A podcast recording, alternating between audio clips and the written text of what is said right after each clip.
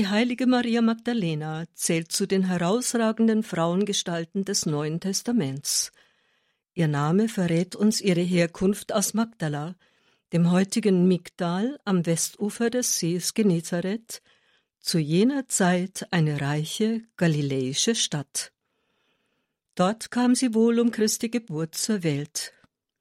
Lukas berichtet uns in Kapitel 8, dass Jesus sie von sieben Dämonen befreit habe. Die biblischen Zeugnisse zeichnen das Bild einer Frau, die vom Zeitpunkt ihrer Heilung an aus tiefer Dankbarkeit, voll glühender Liebe zu Jesus entflammt ist. Zusammen mit weiteren galiläischen Frauen folgt Maria Magdalena dem Rabbi Jesus. Sie gehört nun zum engeren Jüngerkreis unterstützt diesen auch materiell. Maria von Magdala scheint unabhängig und auch vermögend gewesen zu sein. Die Frauen im Gefolge Jesu ziehen sogar mit hinauf nach Jerusalem.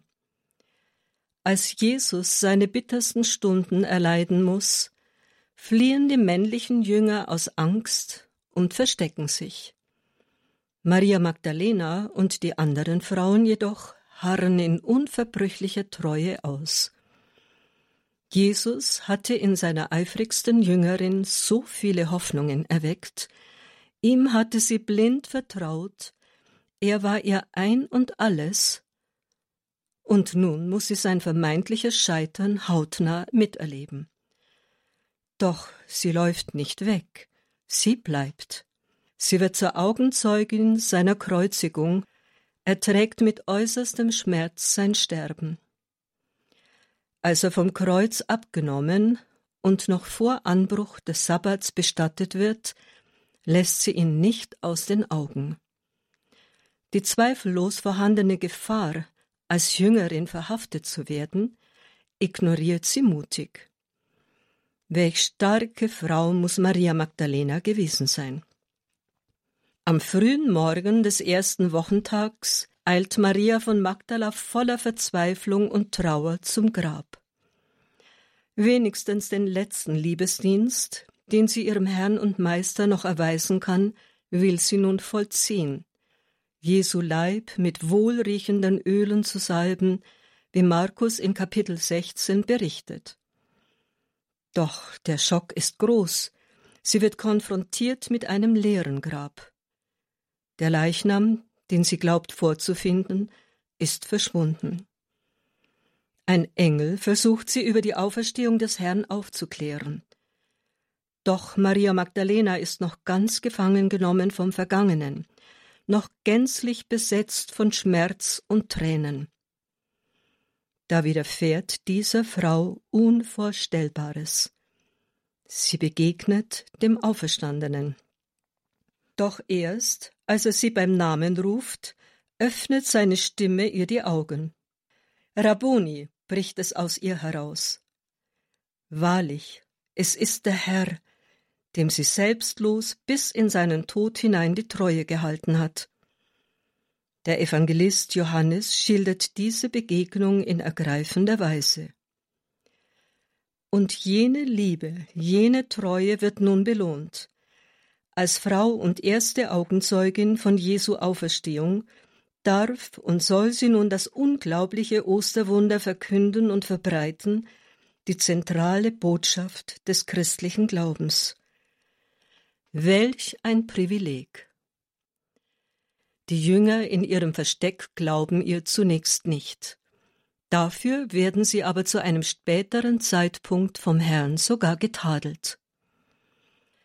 Schon in der alten Kirche, in der Ostkirche und heute auch im Predigerorden der Dominikaner wird Maria Magdalena als Apostelgleiche verehrt und trägt den Ehrennamen Apostola Apostolorum, Apostolin der Apostel. Auffallend ist, dass sie in der Bibel nicht über einen Mann definiert ist, wie in der damaligen Kultur üblich, zum Beispiel Maria und Martha, die Schwestern des Lazarus, oder Maria, die Mutter des Joses, sondern ausschließlich über einen Ort.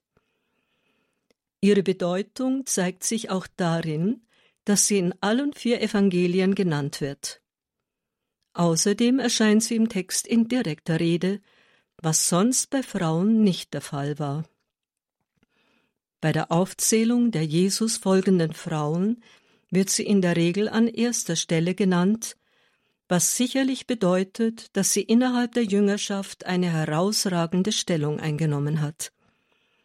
Über das weitere Schicksal von Maria Magdalena nach der Auferstehung Jesu gibt es keine historisch gesicherten Fakten. Deshalb ist darüber auch viel spekuliert worden. Es entstanden zahlreiche Legenden. So mancher wird sich schon gefragt haben, warum so unterschiedliche Darstellungen der sehr beliebten biblischen Persönlichkeit in Kunst und Literatur zu finden sind. Im Laufe der Kirchengeschichte war es zu einer Verschmelzung der Maria von Magdala mit anderen neutestamentlichen Frauengestalten gekommen. So mischte sich in das Bild der ersten Osterbotin dasjenige von Maria, der Schwester von Martha und Lazarus, und die Gestalt der Jesu Füße salbenden anonymen Sünderin. Maria aus Bethanien war jedoch, wie ihre Geschwister auch, im Gegensatz zur Jüngerin Maria Magdalena sesshaft, wie wir aus den Evangelien erfahren können. Die Sünderin im Lukasevangelium entlässt Jesus mit den Worten Geh hin in Frieden. Maria Magdalena jedoch hat sich stets in Jesu Nähe aufgehalten. Möge die heilige Maria Magdalena uns stets Vorbild sein, Christus, unserem Herrn und Meister, in Treue nachzufolgen. Möge sie uns lehren, ihn so zu lieben, wie sie ihn geliebt hat.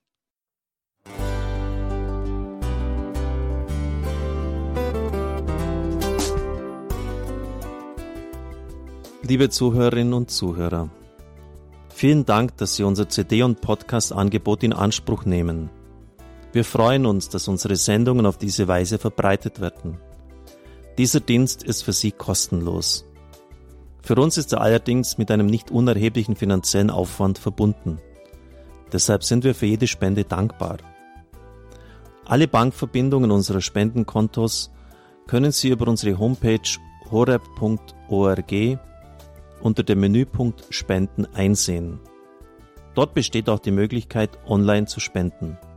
Natürlich nach den neuesten Sicherheitsstandards.